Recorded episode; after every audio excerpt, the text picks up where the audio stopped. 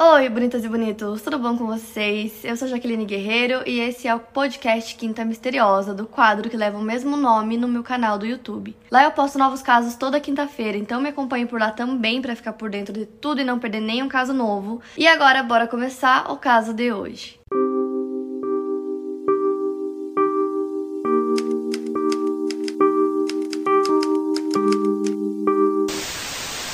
Rebecca Lucille Schaefer nasceu no dia 6 de novembro de 1967 em Oregon, Estados Unidos. Filha única de Dana, que era escritora, e de Benson Schaefer, que era psicólogo infantil. A Rebecca sempre foi muito próxima de seus pais, de seus familiares. Seus pais contam que ela era uma criança muito tranquila, quando ela queria uma coisa, ela ia e fazia, ela aprendia muito rápido. Por exemplo, ela queria aprender a andar a cavalo, então, observando o pai dela andar, ela já conseguiu aprender. Quando ele foi ensinar, ela já saiu andando a cavalo super bem. Em 1980, a família se mudou para Portland e lá ela frequentou a Lincoln High School. Os pais contam que na escola ela tinha muitos amigos, que ela sempre estava naquele grupinho de pessoas populares da escola, não que ela ligasse para isso ou quisesse estar lá, simplesmente é, ela era muito simpática, ela se dava bem com todo mundo, então ela meio que sempre tava ali. E também foi na escola que ela começou a fazer teatro e ela decidiu que ela queria ser atriz. E aí, quando ela tinha 14 anos de idade, falaram para ela que ela deveria seguir a carreira de modelo e ela gostou da ideia. Então ela conversou com os pais e eles foram até uma agência de modelos e atores que ficava na cidade dela mesmo. E no mesmo dia que ela foi na agência, ela já foi contratada. Então, durante o seu primeiro ano no ensino médio, a Rebeca conseguiu os primeiros trabalhos como modelo. Então, ela apareceu em catálogos de lojas de departamento em Portland. E em agosto de 19 1984, aos 16 anos de idade, a Rebecca e seus pais decidiram que ela iria se mudar para Nova York sozinha, para atrás dos seus sonhos, para trabalhar como modelo, para trabalhar como atriz, que era uma coisa que ela queria ir mais para esse lado do entretenimento. E a dona da agência que a Rebecca tava tinha uma atriz morando em Nova York chamada Barbara Lush, então ela liga para Barbara e diz que a Rebecca tá indo para lá, que a Rebecca é muito novinha e tá se mudando para Nova York e pede para ela cuidar da Rebecca. Então logo que ela se mudou para Nova York, ela tava muito animada, era tudo muito novo para ela, começou a fazer vários trabalhos como modelo. E foi também quando ela começou a tentar alguns papéis na TV,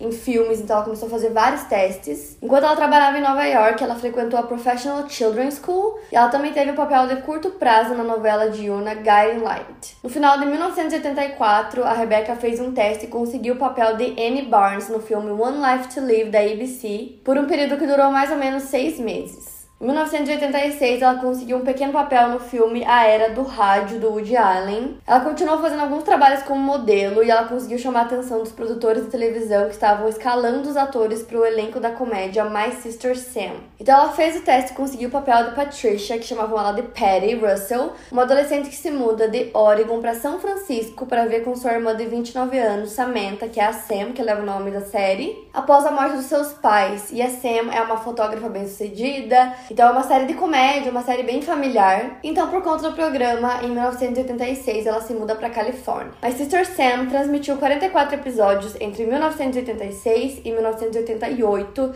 e a base de fãs da Rebecca começou a crescer bastante. Tanto que um dia a Rebecca tá lá no set de gravações, lá no trailer dela normal, mais um dia de trabalho, até que um dos seguranças do set liga pro trailer dela dizendo que tem um fã que tá dizendo que é o maior fã dela, que levou presentes para ela, que levou ursinho de pelúcia, que levou flores. Ele tá lá e ele quer entrar, ele quer conversar com ela, quer ver ela pessoalmente. Mas ela não conhecia essa pessoa, então obviamente ela não deixou entrar, eles não deixaram que ele entrasse no set. Então é, foi embora, mandaram ele embora. Mas ela achou que era super normal que essas coisas começassem a acontecer agora que ela tava ficando mais famosa. Na época da série, a Rebecca até chegou a morar com a atriz que interpretava a Sam, que é a Pam Dauber. A Rebecca tinha 18 anos na época e com isso as duas acabaram ficando muito próximas. E um fato curioso que eu achei na minha pesquisa é que eles estavam procurando uma atriz para interpretar a irmã da Sam, que era a Perry, que foi o papel que a Rebecca conseguiu. Eles já estavam procurando uma atriz por muito tempo, então o tempo todo tinha uma atriz fazendo os testes pro papel e ninguém parecia ser a pessoa certa. E quando ela fez no mesmo dia, eles já decidiram que seria ela, que ela seria perfeita. Então desde o início as duas se deram super bem. Ela foi morar com a Pam, então a partir dali elas ficaram muito amigas mesmo mesmo. O que foi muito bom para elas, porque isso dava para ver na série o quanto elas eram íntimas. Então, pra atuação delas, isso também foi muito bom. E a Pam até disse que via a Rebecca como irmã mais nova, então enfim, elas moraram juntas por vários meses, elas se davam super bem. E durante esse período que a Rebecca tava fazendo o papel da Patty em My Sister Sam, ela foi a cover girl da edição de março da revista Seventeen em 1987, que era a revista adolescente mais vendida, então era realmente uma coisa muito grande ela ter conseguido uma capa da Seventeen. Além de várias outras capas que ela fez também, como por exemplo para a revista TV Guide, que na época era uma revista enorme, com muitos assinantes. Era a revista número um dos Estados Unidos e ela também conseguiu uma capa nela. Então a fama estava chegando bem rápido para Rebecca e seus colegas de trabalho diziam que a fama não estava subindo a cabeça dela, que ela era muito pé no chão, que ela continuava a mesma e que embora ela estivesse conseguindo várias coisas, como essas capas de revista e tal, ela continuava agindo como se fosse apenas mais um dia na vida dela. Então, enquanto na sua carreira ela começava a ganhar reconhecimento, ela começou a namorar um estudante de cinema da UCLA chamado Brad Silberlin. Na época, a Rebecca tinha 19 anos e o Brad tinha 23. Os dois começaram a namorar, o Brad dizia que ela nunca falava em fama, ele dizia que na verdade ele nunca nem ouviu ela dizer a palavra fama, que ela não se via como uma celebridade, que ela era super tranquila. Os dois se apaixonaram desde o início, então logo eles começaram a namorar e o relacionamento parecia ir muito bem. O Brad, inclusive, depois virou um diretor de Hollywood muito bem sucedido. E a série My Sister Sam foi um sucesso no começo, mas depois ela foi cancelada na metade da segunda temporada, isso era abril de 1988, devido à queda da audiência, porque colocaram em outro outro dia, em outro horário, então batia com uma outra série de TV que tinha muita audiência, então eles acabaram perdendo audiência até que a série foi cancelada. E mesmo com a série cancelada, a Rebecca fez vários papéis em vários outros filmes logo depois. Ela também atuou como porta-voz da instituição de caridade infantil Child's Thursday, e aí, enfim, ela foi fazendo vários papéis em vários filmes até que ela conseguiu um papel que para ela era muito importante, que era uma coisa que ela queria. É, as pessoas tinham marcado muito ela com o papel de Patty no My Sister Sam. E aí ela conseguiu um papel no filme chamado Class Struggle in Beverly Hills. Era um papel que para ela era muito importante porque ela tinha aquela imagem da Patty é, da série que ela fez, então as pessoas tinham muito aquela imagem fixada nela, ela queria quebrar isso, queria que vissem ela como uma atriz mesmo, uma atriz mais séria, queria interpretar outros papéis bem diferentes diferentes da Patty, para que vissem o quanto ela era boa como atriz. E foi nesse filme que ela teve a sua primeira cena de romance, o que era ótimo para ela, porque ela conseguia se mostrar uma atriz mais séria, uma atriz mais adulta, e conseguia se separar um pouco daquela imagem muito jovem, muito adolescente que ela tinha em My Sister Sam. E ela acabou fazendo vários papéis, nenhum era muito grande, mas ainda assim ela tava fazendo vários filmes. E nisso ela já tinha saído da casa da Pam, ela foi morar numa, numa casa sozinha, depois ela se mudou para outro lugar. E a Pam, inclusive, falou para ela nunca colocar o seu nome verdadeiro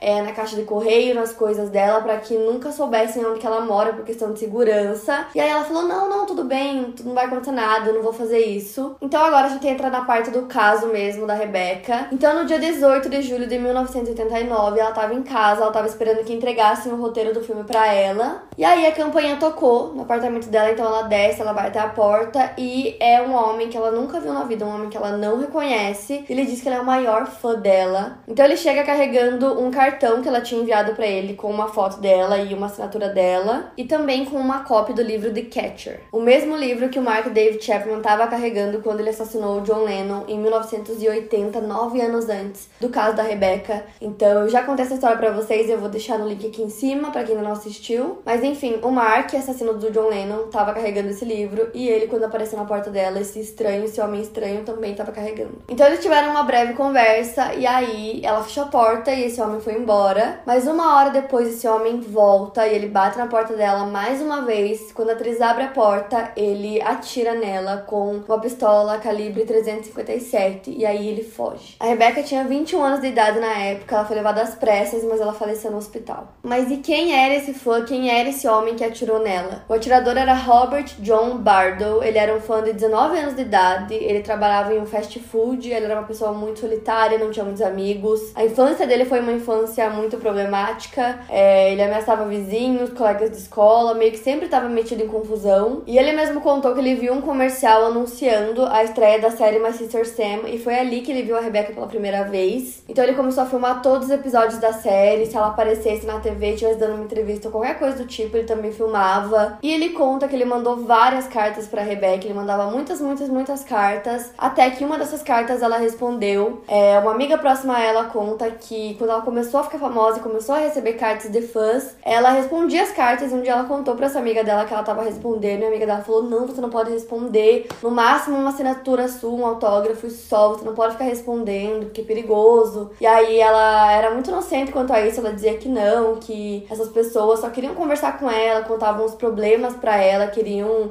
se sentir amigos ou pessoas próximas a ela, então ela acabava respondendo algumas dessas cartas. Então ela respondeu a carta dizendo que aquela carta que ele mandou era uma das cartas mais gentis que ela já tinha recebido de fã. Ela respondeu e mandou uma foto dela autografada para ele, e a partir desse momento ele começou a ficar extremamente obsessivo. E o Robert era um stalker, né? Então, é, quando a Rebecca respondeu uma das cartas dele, na cabeça dele era como se fosse uma confirmação, era como se é, ela tivesse correspondendo os sentimentos que ele estava tendo por ela, que não tinha nada a ver, era apenas mais um fã para ela, mas na cabeça dele não, na cabeça dele ela era recíproco o que ele tava sentindo. Então, a partir daí, a obsessão ficou realmente mais séria. Ele queria porque queria conhecer ela pessoalmente. Então, ele morava em outra cidade. Ele pega um voo, vai até a Califórnia, fica lá em um hotel. E aí, ele vai até os estúdios Warner, compra vários presentes. E aí, aparece lá na porta, falando com segurança que ele é o maior fã da Rebecca, que ele quer entrar ver ela. E foi o que eu contei pra vocês que um dia ela tava lá, normalmente trabalhando, até que o segurança ligou dizendo que tinha um fã lá na porta. E obviamente, ela não deixou esse fã entrar. Então, era o Robert isso aí três anos antes. Então, quando a segurança não deixou ele entrar e mandou ele embora, ele ficou extremamente frustrado, ele ficou muito triste, ficou com raiva. Porque na cabeça dele, ele achava que ela ia deixar ele entrar no estúdio para conhecer ela, que ela iria lembrar dele. Então, assim, ele não tava entendendo o porquê daquilo. E eu tô contando isso pra vocês da forma que ele contou. Ele disse nessas palavras que ele não entendia o porquê que ela não deixou ele entrar, o porquê que aquilo tava acontecendo, que ele ficou muito frustrado. E aí ele foi outro dia no estúdio, ele ficou lá alguns dias na Califórnia Califórnia, foi novamente até lá. Só que dessa vez ele não chegou com presentes, não chegou daquela forma, ele chegou extremamente agressivo. Ele chegou muito agressivo, muito bravo, dizendo que queria entrar ver a Rebeca e mais uma vez mandaram ele embora. E aí, é, mesmo ele tendo esse comportamento bem estranho, bem agressivo, não chamaram a polícia, não reportaram, não fizeram nada. Então isso aconteceu quando ela ainda estava filmando Master Sam. E aí, enfim, ele ficou muito frustrado, voltou para a cidade dele e aí ele voltou três anos depois para cometer o crime. Então ele atirou nela e fugiu fugiu e aí encontraram ele no dia seguinte, correndo pela estrada em Tucson, Arizona, gritando: Eu matei Rebecca Schaefer. Então, já nesse dia, ele foi preso no dia seguinte. A polícia começou a descobrir várias coisas sobre ele. Descobriram que desde Master Sam ele estava obcecado pela Rebecca, que ele mandava cartas, presentes para ela o tempo todo, que ele tinha ido até o set várias vezes, que ele foi barrado em todas essas vezes pelo segurança. E eles descobriram também que ele teve outras paixões obsessivas pela cantora pop Debbie Gibson e Tiffany. E a polícia queria entender o porquê dele ter cometido desse crime, o que levou ele a cometer esse crime. Então, é, ele explicou que ele era muito fã da Rebeca, que ela respondeu as cartas dele, que ele foi até lá e não conseguiu ver ela. Ele já estava perseguindo ela pelo menos aí há dois anos, então ele conta que ele viu a cena romântica que ela fez, que eu comentei com vocês. Ele disse que não suportou assistir aquelas cenas, que a Rebeca deveria permanecer inocente para ele, e que por conta disso ele decidiu que iria puni-la tirando a sua vida. E como se toda essa confissão dele, todas as coisas que ele mesmo contou não fosse bizarro o suficiente, ele contou uma coisa ainda pior. Ele disse que tudo isso que ele fez foi inspirado em um artigo que ele leu na revista People de 1982 2002 sobre um homem chamado Arthur Jackson. Então esse homem foi até a casa da atriz Teresa Saldana para matá-la e ela sobreviveu ao ataque. Teve um homem que na hora que tudo estava acontecendo ele viu e ele ajudou ela. Então Arthur Jackson foi preso e recebeu uma sentença de 12 anos de prisão. E no caso do Jackson ele não sabia aonde Teresa Saldana morava, então ele contratou um detetive particular para obter essa informação para ele. E aí quando o Robert leu isso, ele decidiu que ele faria a mesma coisa, que ele iria contratar um detetive para ele poder descobrir aonde a Rebeca morava. E ele realmente fez isso, ele contratou um detetive, um investigador particular que conseguiu o endereço da Rebeca através do departamento de veículos motorizados. Então ele pegou um ônibus em Tucson, Arizona, onde ele morava, e foi até Los Angeles. Com o endereço em mãos, ele foi até o apartamento da Rebeca no dia 18 de julho de 1989. Era bem cedinho pela manhã e aí ele assassinou.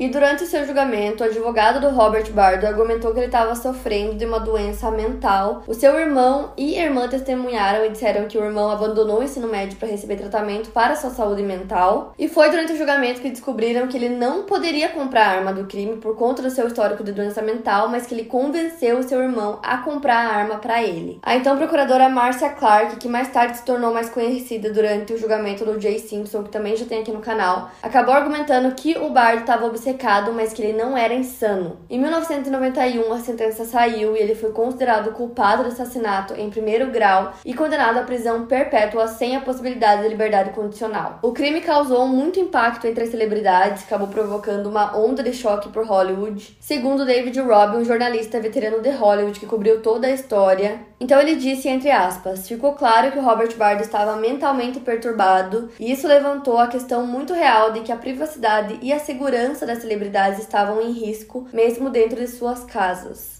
Em 1990, um ano após a morte da Rebecca, a Califórnia aprovou a primeira lei anti-perseguição dos Estados Unidos, que torna crime fazer com que outra pessoa ou sua família tenham medo razoável de sua segurança e transporta uma prisão estadual. E hoje essa lei é reconhecida em todos os 50 estados dos Estados Unidos. Hoje, o Robert Bardo continua cumprindo sua sentença de prisão perpétua na prisão estadual de Avenel, no centro da Califórnia. Ele também sofreu vários ferimentos graves em 2007, quando um companheiro de prisão o esfaqueou 11 vezes na prisão estadual de Mully Creek mas ele sobreviveu e continua cumprindo a sua pena até hoje. A ABC News publicou no passado um documentário chamado Your Biggest Fan, que é sobre a Rebecca, então tem é, depoimento de várias pessoas que eu acabei contando aqui no caso para vocês, os pais dela, amigos, é, a dona da agência que contratou ela, os atores que trabalharam com ela, o namorado dela na época. Então é bem legal, eu vou deixar os links para vocês aqui na descrição para vocês assistirem. Enfim, gente, isso é um caso que é muito triste, porque a Rebecca era muito nova, ela tinha uma carreira assim brilhante pela frente, ela com certeza iria ser uma atriz muito bem sucedida, muito famosa, mas, né, foi tirado tudo isso dela e pelo menos alguma coisa resultou desse caso, que foi essa lei que eu comentei com vocês, porque tem muitos casos que eu conto para vocês que não resultam em absolutamente nada. Para mais casos, siga meu podcast aqui no Spotify, lembrando que os casos novos saem primeiro lá no meu canal do YouTube toda quinta-feira. Obrigada por ouvir, até o próximo caso.